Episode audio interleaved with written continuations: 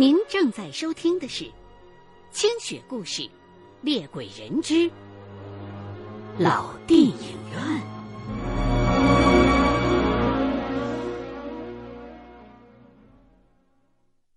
FM 幺零幺点九，吉林健康娱乐广播，每晚十点。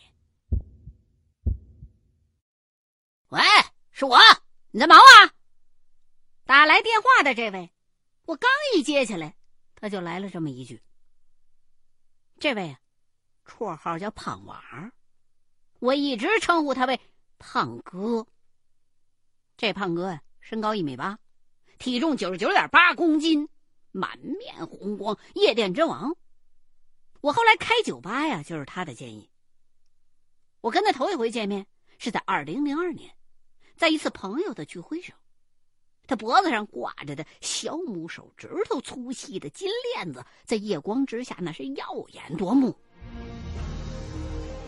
这胖哥虽然胖，可是战斗力极强，曾经赤手空拳在菜园坝跟五名扒手搏斗，并且完胜。他是大渡口人士，说话呢有些农村口音。我之所以看到他的来电就感到一阵害怕，是因为这人是我生命当中遇到过的最高级别的酒神。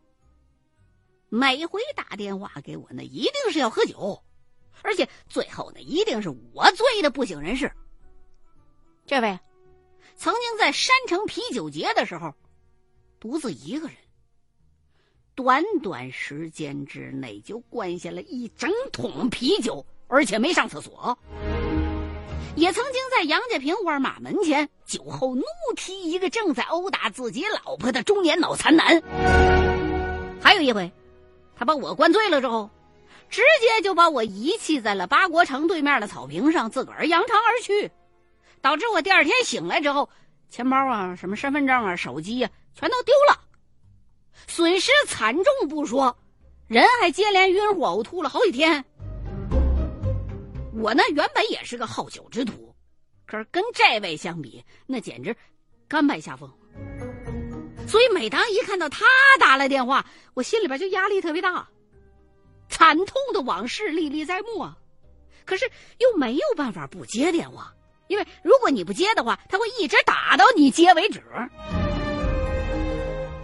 所以我按了接听键之后，就故作镇定的跟他开心的说。呃，怎么了，胖哥？你又想喝酒了？我最近没空啊。我话还没说完呢，他就打断了我的话头，说：“我不是找你喝酒，我需要你帮忙。我们家附近有鬼，你得过来看一下，是不是真的？”啊，哎，这是我头一回接到胖哥的电话，却不是约我喝酒的。当然，这也是唯一的一回。我就告诉他，现在已经很晚了呀，什么事儿这么急呀？他说：“就是要晚上才好呢，人少啊，你调查起来才方便呢。”刚刚处理完梁科长他们学校那厕所里边女鬼的事儿，我现在已经很有些疲惫了。但是，胖哥亲自打电话来找我帮忙，虽然我知道他会分文不给。这我还得去一趟。如果真的是闹鬼，我能帮得上忙也算是一件好事所以挂上电话，我呀就打算先洗个澡，再马上出门。这位胖哥不是本地人，后来呢娶了一位重庆本地的川妹子，才在重庆扎了根为了能够就近的照顾老丈人和丈母娘。这位仁兄甚至在他二老家附近买了一套二手房，这等孝心还是非常可贵的。他们家呀就住在大渡口区的茄子溪附近，我洗完澡就立刻打车赶去了那儿。对于胖哥家，我是深有感情的，不仅仅是因为在那块曾经醉过无数回，还因为啊他们家附近有令我难忘的美食。一对戴眼镜的夫妻，坐那路边烧烤，叫眼镜烧烤。哎呀，鱼皮、鸡腿、鸡翅、猪皮，绝对是经典当中的经典，美味当中的美味。炎炎夏日，配上冰镇啤酒，跟朋友坐在路边那小桌子上，卷起裤腿大吃特吃，无比的快哉。所以啊，每回我到他们那边，都会有意无意的玩到晚上，为的就是那一口美味的眼镜烧烤。这回也不例外。我在路上就给胖哥打了个电话，他说呀，他先去眼镜烧烤点好吃的等我，等我到了那儿。我们再详谈。哎呀，听了胖哥这句话，一股唾液就由打舌线溢出，我情不自禁的就催着出租车司机：“您稍微开快点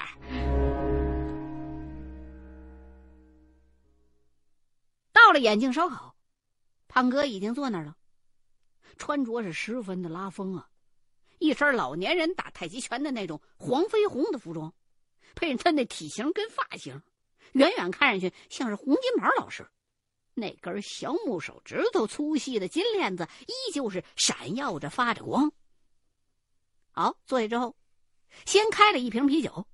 不过我开宗明义先告他，既然要查事儿，今儿晚上咱喝个两三瓶就可以了。要喝酒以后再说。于是，吃吃喝喝之间，他就告诉了我事情的大概经过。这事儿。发生在离眼镜烧烤不远的一个老厂区。在国家发展的过程当中，这样的老厂子大部分都已经从兴盛走向了落寞。特别是，在经济市场化以后，这些厂子更是只能靠着一些周边产业来生活了。厂子里边的那些老职工啊，几乎也都是住在单位早年修建的那些筒子楼里边。虽然这条件不算是很好。可是，左邻右舍之间的关系却普遍的都非常的融洽。这片老厂区的中间，是一个篮球场，厂子旁边有一处类似于小花园的休闲的场所。大伙下班放学了之后，就常常围坐在那儿，天南地北的闲聊。在这片空地的边上。是一幢不算太高的长条形的楼，那是早前的职工电影院，目前呢已经废弃封闭了。这一回的闹鬼事件，据说就是发生在这家已经被废弃了的老电影院里头。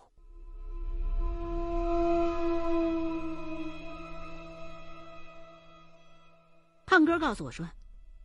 他最近在那附近投资了一家餐馆有一天，在跟客人聊天的时候，人说起了这么一件事说是有几个厂里职工的孩子，也就四五岁，在那附近呢玩捉迷藏。其中一个个儿小的，就从已经被铁链子锁上了的电影院门的那个门缝里头挤进去了。这小孩就以为啊。自己藏在里边，哎，别人就找不着我了。他想的没错，果然，其他人找了很久，也没找着他。他自己也没出来，一直到天都渐渐的开始黑了，孩子家长都出马来了。最后，一大帮人才在路过电影院门口的时候，听到里边传来一阵小孩的哭喊声。顺着声音往里边一看，才发现孩子正在电影院里头一角落那块哇哇大哭呢。家长一着急，赶紧回家拿来虎头钳子夹断了门口那铁链子进去，才算把这孩子给弄出来。好在人安然无恙，于是这家长一边训斥着孩子不应该自己随便乱跑，一边就把孩子带回家了。可过了没几天，家长就发现这孩子开始不对劲儿了，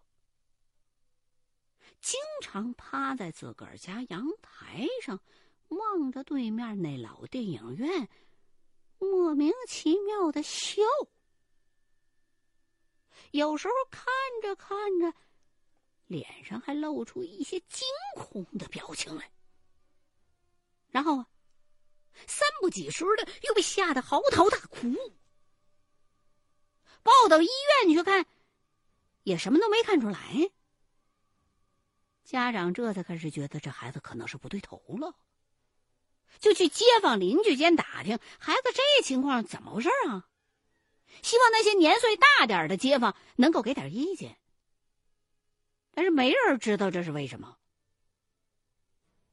这样一个老厂区，人们闲聊的话题自然离不开身旁的人。也不知道是谁，有一天傍晚在小花园那块闲聊的时候，说了这事儿了。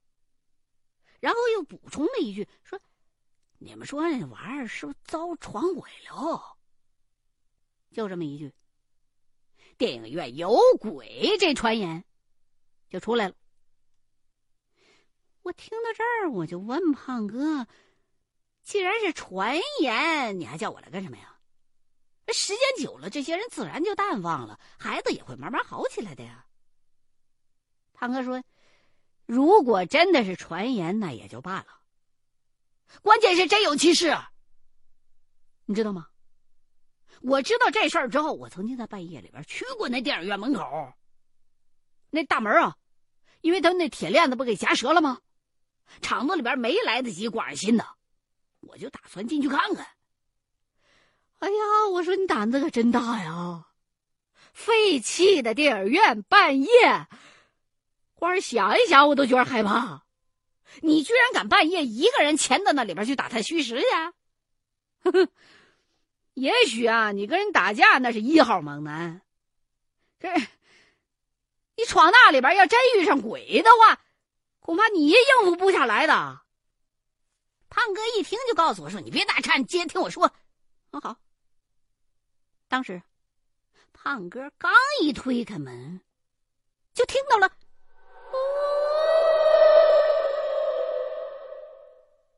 这么一声，他非常肯定那是个女人的动静。胖哥当时就被吓得一愣，然后眼瞅着那扇门，自个儿重重的关上了，把他给关在门外了。他再想进去。怎么都推不开那扇根本就没有锁的门了。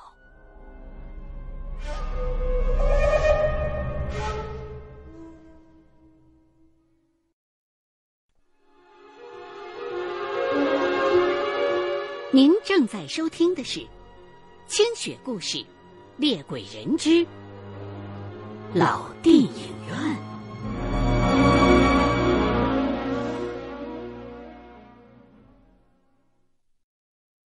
由于咣当的一下子那关门声音特别的大，所以，在宁静的深夜里头听起来就显得特别的响亮，就引起了周围街坊的注意。于是，就听到有人高喊了一声“抓小偷”。胖哥知道，没人会相信自个儿是来找鬼的，于是是拔腿就跑。话说呀，他还是算跑的比较快的。身体虽然笨重，可是步履始终轻盈。可是由于他那体型，在那一带实在是太具有标志性了，所以还是有人把他给认出来了。第二天，他就在自个儿的餐厅里头被几位前来调查的民警给带走了，说他涉嫌盗窃。到了派出所，百般解释之后，民警也确实找不出来任何他半夜里边跑那破电影院里边去盗窃的动机和证据，也就把这位爷爷给放出来了。出来之后啊，我们这胖哥左思右想，就觉得自己好冤枉。就下定决心，一定要把这个事情查他个水落石出，好为自己洗清冤屈，还我清白。我非常痛苦的忍住笑。首先，我觉得他这理由特别的狗血。你说，就为了这么一件事儿，劳师动众的到这个地步。其次啊，我也暗暗的佩服他，确实有侠义心肠，或者说是无脑的好心。于是，我也决定了，这个忙我帮你，分文不收。我说分文不收是有理由的，因为我知道在他手里边也肯定是没什么钱好赚，还不如就顺道卖个人情，帮他一把算了。我们俩又聊了一会儿，边吃边聊，边聊边吃。吃完之后，差不多已经是夜里头九点多了。付了钱之后，我就跟着胖哥一块儿向那片厂区走去。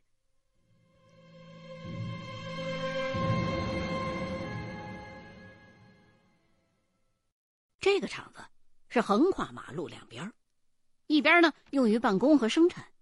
另外一边就是职工住宅了。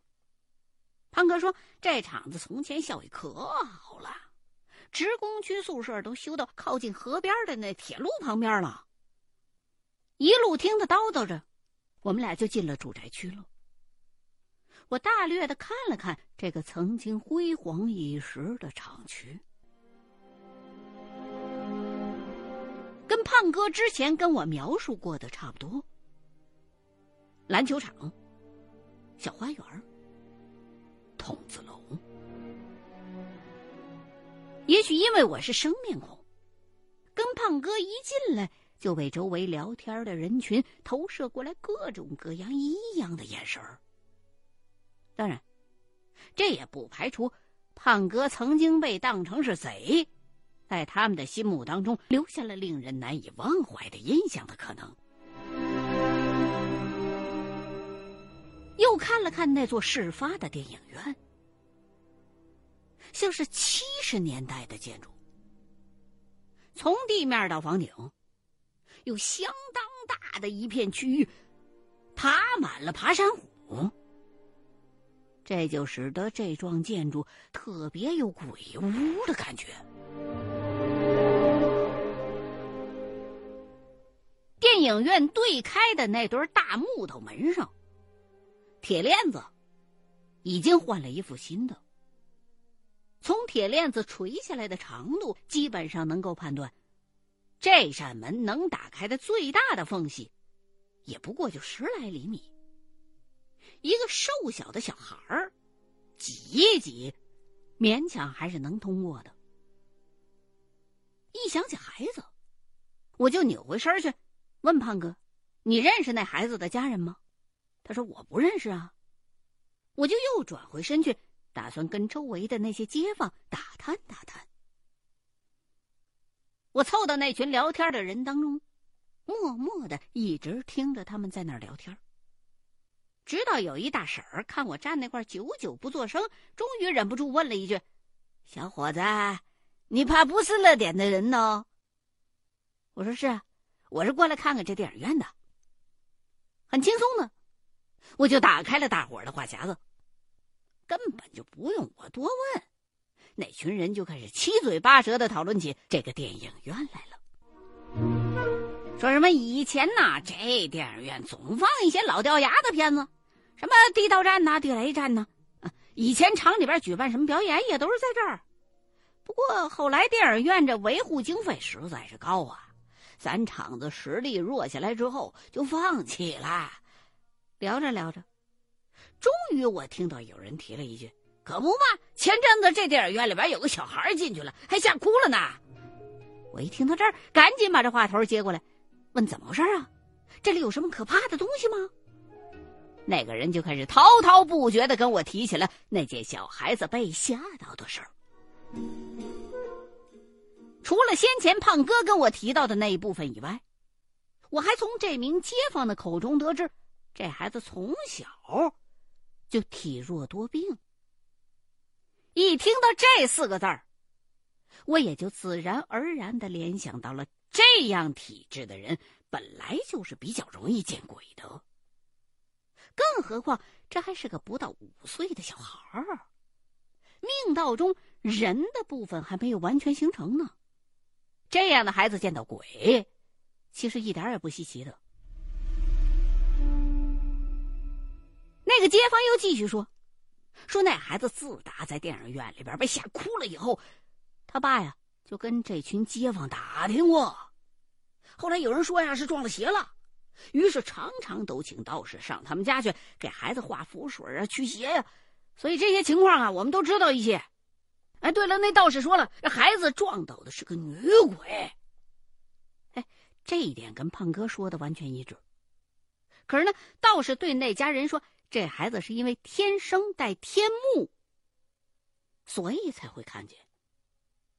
得等到孩子十岁以后，天目不加训练，自个儿退化，这孩子才能慢慢的再变得正常起来的。从这位道士的说法来看，他还是有点道行的。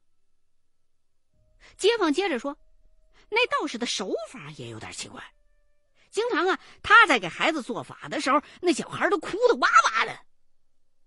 说了一阵这街坊突然嘴巴一撅，指向我身后的胖哥，问我：“那是你朋友吗？”哎呀，年轻人要当心呢！这个人前几天还来我们这里偷东西的。我干笑了几声，说：“其实你们各位误会了，他因为好奇才来看的。”我也懒得多跟他们解释，渐渐的就退出了话题圈，重新。走回到胖哥的身旁去，把街坊们的议论转告给他听，顺便说了说他是贼这件事儿。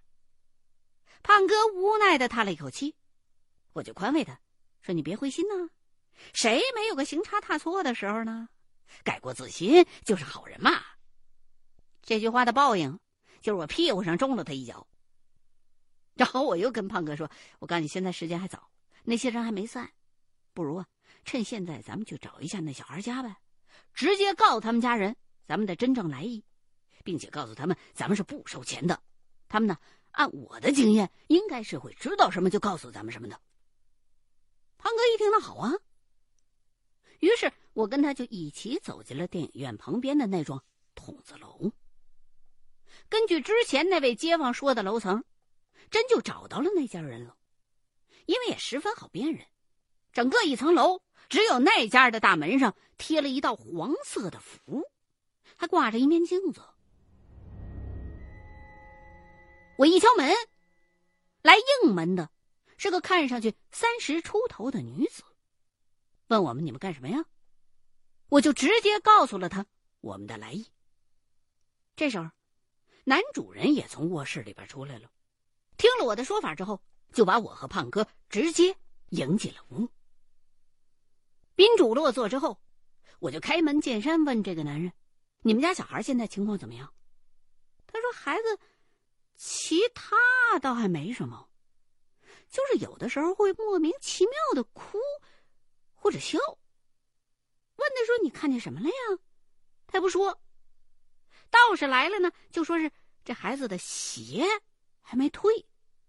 我们夫妻俩又不懂这些，就只会在旁边站着干着急。除了这个现象之外，孩子还真没别的什么异常。很多跟我一样刚为人父母的朋友都会发现，一般小孩啊，尤其是小婴儿，经常会有这样一个现象，就是他会在半梦半醒的时候，莫名其妙的笑起来，看上去十分的可爱。所以老人家们常常就会说，这是送子观音在逗小孩呢。但是，也有很多的小婴儿会望着一个地方，然后莫名其妙的哭出来。这就可能要稍微注意一下了，因为中国有一句老话叫做“初生牛犊不怕虎”。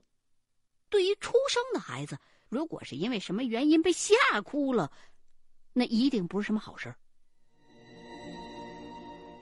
不过这个现象，倒也并不难解决。您呢？把大蒜捣成糊状，把这大蒜糊涂一点点在孩子的眉心和下巴上，然后啊，把这小孩的手心儿摊开。家长呢，做事要打孩子的手心儿，但您不必真打，轻轻的碰那么一下就好了。这大蒜泥涂上去之后啊，一开始小孩可能会感觉有点热辣辣的，刺激。可是等这感觉消退了之后，你们家小孩就不会再莫名其妙的被吓哭了。那民间的办法，在关键的时候往往是很管用的。我呢，当即就请这名男主人带我去看看那个孩子。如果孩子是因为看到邪物，那么用上我刚刚说的这个捣大蒜泥的方法，就不会再见到了。五岁以前，这个法子都管用。但是，如果您家小孩不是看到邪，而是撞了邪了，那可能就要想法子从孩子口中问出些什么来。才能帮得上这忙了。解铃还需系铃人吗？虽然从现象分析原因，那个道士已经这么做了，但是没有结果。那么，就莫不如换一个方向，像我这样，直接从根源下手。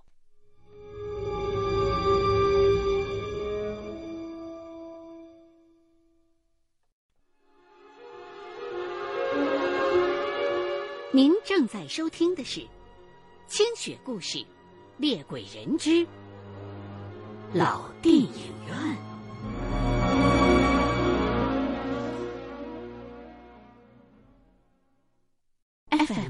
零幺点九，吉林健康娱乐广播，每晚十点。男主人答应了之后，就把我跟胖哥带进了他们夫妻的卧室。他告诉我们说，这房子小，而且孩子也还小，就没有单独给孩子分一间房。进屋之后，我就看到孩子正坐在写字台前专心的画画呢，看上去比较瘦小，但是还是十分可爱的。我走过去，想找个画跟着小孩逗逗，看看能不能从他嘴里边挖出点什么来。一瞥眼。就看到他正在用蜡笔在纸上画画呢。呃，对于一个不到五岁的小孩子来说，除了他画的的确比我画的好之外，那幅画的内容看得我很是诧异。画上是一个女的，边上有些花花草草。在女人的远处，有一个看上去很像是火车头的东西。我马上就联想到先前胖哥告诉过我，这附近有铁路。难道这个小孩子撞到的是女鬼？哎，我就做了这么一个大胆的假设：也许这个孩子画中的女子。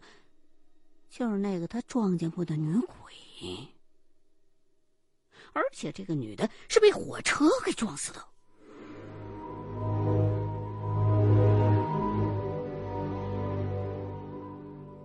假设，那当然可以随便，但是你要求证的话，还是需要这孩子自个儿说出来的。哼哼，可是不管我怎么逗，这小家伙。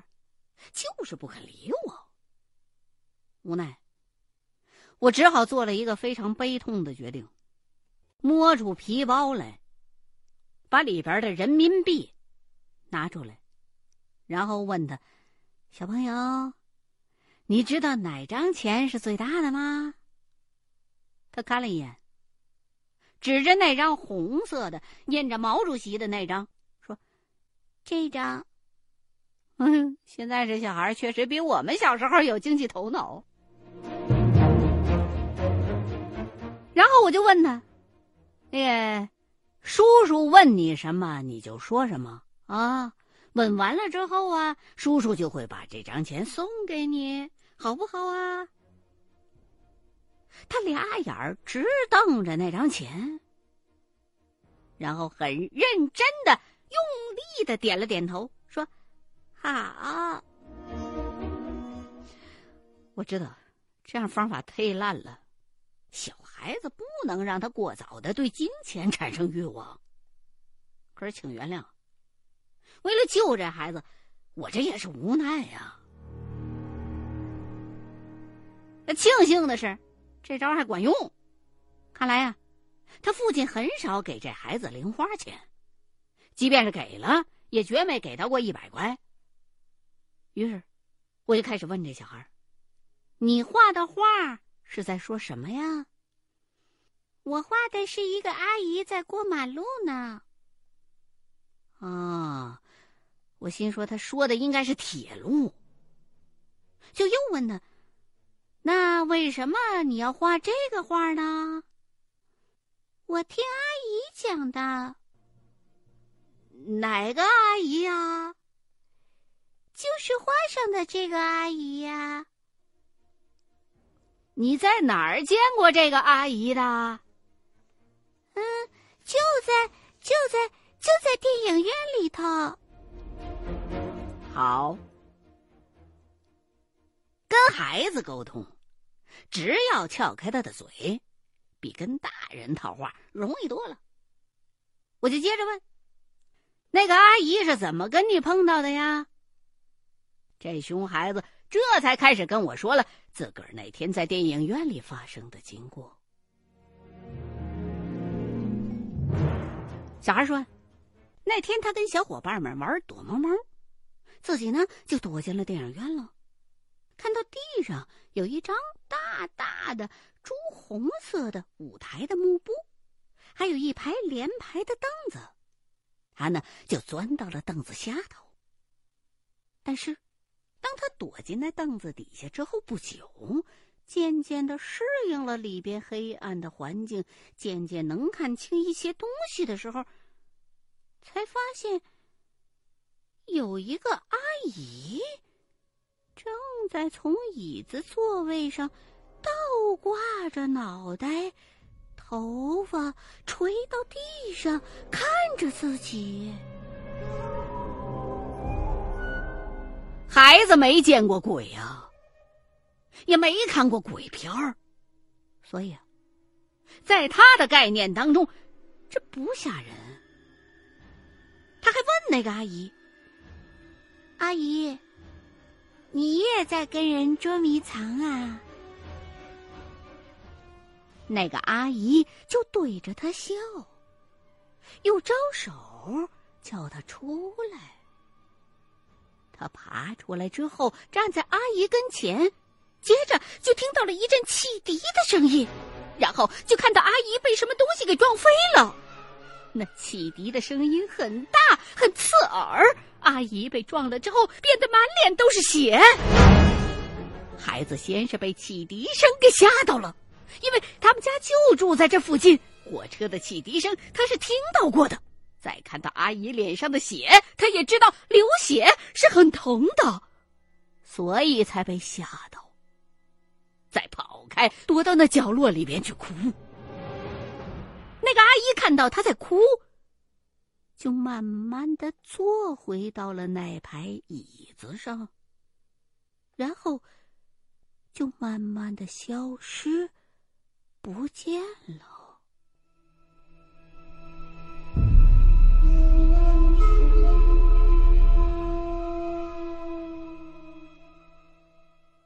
从小孩讲。到我完全理解他的意思，这个过程是非常吃力的。但是，我也总算是从小孩的话中推断出了我的假设：这个女鬼的确是一个被火车撞死的人。至于为什么现在又出现在了电影院里头，还暂时不知道怎么回事。我就接着问小孩：“那？”为什么你常常无缘无故的又哭又笑呢？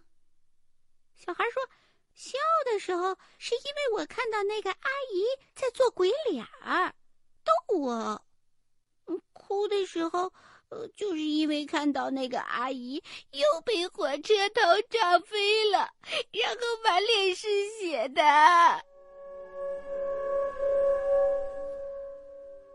我明白了。这就是所谓的死亡残像。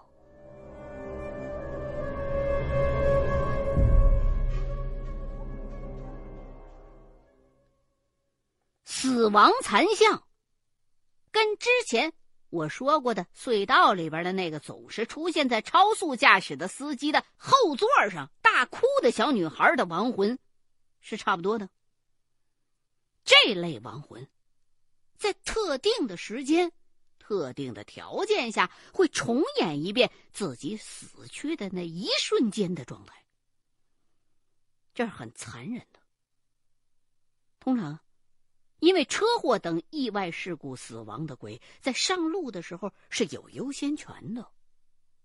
而这家电影院里的这只女鬼之所以选择了留下来，说明啊，她心里边应该是有一个根本就放不下来的执念。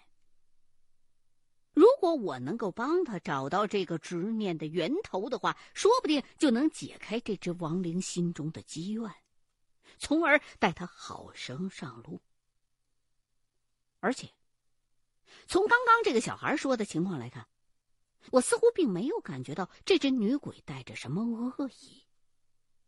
如果是个恶鬼的话，这小孩绝对不会现在还这么安然无恙的，而且那个女鬼更不会来逗小孩子玩的。一想到这儿，我心中还是有些欣慰的。谁说的鬼一定是害人的？他们只是存在于我们的这个世界当中，而我们绝大多数人看不着他们而已。你要知道，离开一个自己万分熟悉的世界，本来就不是一件简单的事儿。这些亡灵大多仅仅是迷路而已，他们需要的也仅仅是有人能够带着他们走上。自己的归途。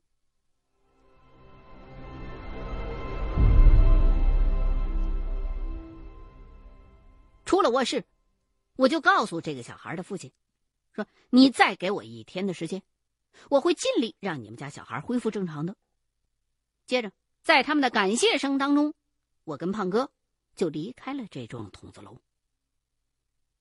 下楼之后啊，我还拿着罗盘在电影院附近走了走。罗盘显示，鬼就在电影院里头，不过并不是很强，所以我认为应该很好解决。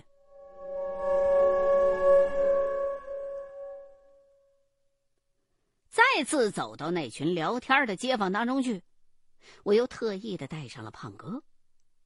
这么一会儿时间。那堆聊天的人当中，已经换了好几位了。我就又向他们打听电影院的相关的事儿。其中一个街坊就告诉我说：“呀，这电影院是上个世纪九十年代才被废弃的，到现在还不到十年呢。当初啊，拆掉了所有的椅子，准备拿去卖。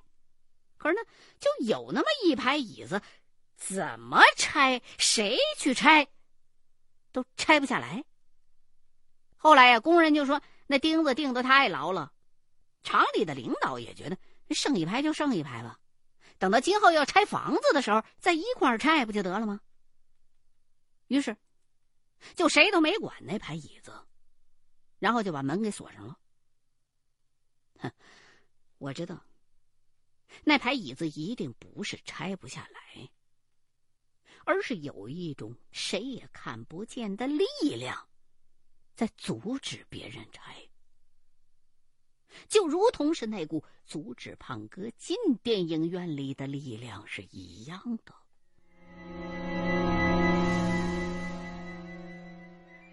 我就又问街坊，厂里头有没有人曾经不小心在对面那铁路上被撞死过呀？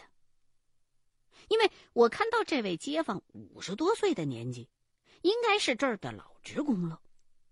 死了人那可是大事，如果当时有这样的事情发生的话，他一定是知道的。果然，他告诉我说，是有一个当时才分配到我们单位不久的一个女会计，单位给他分的宿舍就在厂子那边，要过铁路的。说着，还朝铁路那边指了一指，说：“那女孩死后第二天呢。”厂里就有人说，头天晚上才看这姑娘啊，在电影院里边看电影呢，那肯定是晚上回家过铁路的时候被撞死了。当时啊，是她男朋友送她回家的。哎呀，她那个男朋友可真不是个东西，眼看着自己女朋友被撞死了，吓得自个儿就跑了，再也没找着过这个人。OK，现在所有的问题全都串起来了。当年的那个女会计是看完电影之后回家途中被火车给撞的。男朋友的抛弃成了她流连的执念，而电影院是他在世的时候最后一段快乐记忆的源泉所在。所以，这么多年来，他一直都不愿意离开。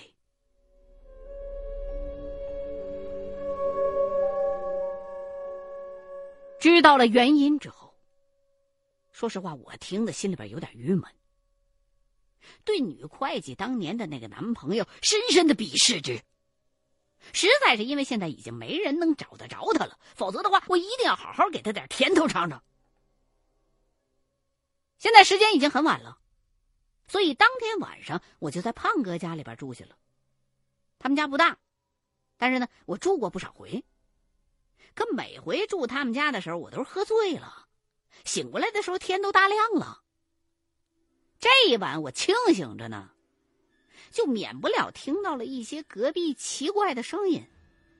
你像我这样一个还没谈过恋爱的青壮少年，听着那些声音实在是难受。第二天一早，胖哥开车，我们俩先去了一趟华严寺，买了好多的香烛、纸钱，我还顺便的扫了很多的香灰。进了厂子。大多数人都已经上班去了，院子里头剩下的都是带孩子的老人们。我就给孩子的父亲打了个电话，让他抽空过来一趟。等他来了，在他的带领之下，我们几个又一次夹断了电影院门上的那道铁链子。我还告诉男主人，待会儿香熄灭的时候，你要好好的对那个女鬼说。放了我的孩子，自个儿早点超生去吧。记得一定要说的虔诚，要说的谦卑。说完，我又用红绳把那排谁也搬不走的椅子里里外外的缠了一圈然后在正对椅子的空地上。用从花园里挖来的泥土垒了个小土堆儿，点上香烛，一边念咒文，一边烧纸钱，一边啊还盯着罗盘。我刻意的反复的念着咒，直到香烛即将熄灭。这时候罗盘有了动静。我就递眼色给男主人，他就开始按照我的教导，虔诚的求告这只女鬼放了自己的孩子，早点去超生吧。我已经无从知晓这个可怜女子的姓名了，所以只能一直默默的祝她安好，希望她能够安心上路，去属于她自己的。新世界。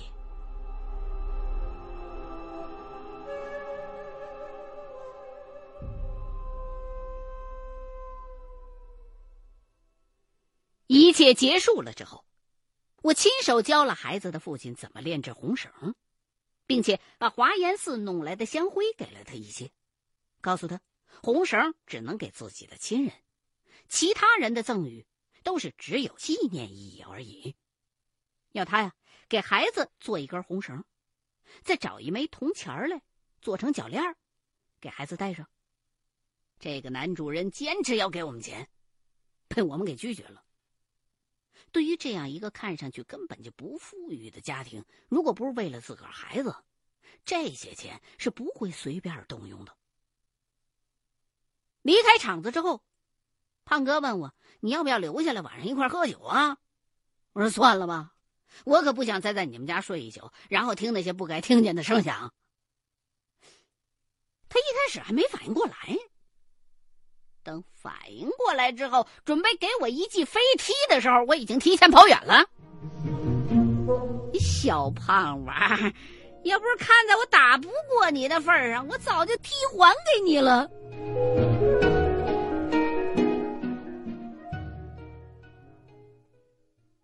欢迎收听《清雪故事系列之厉鬼人》，原著李一凡，花城出版社出版。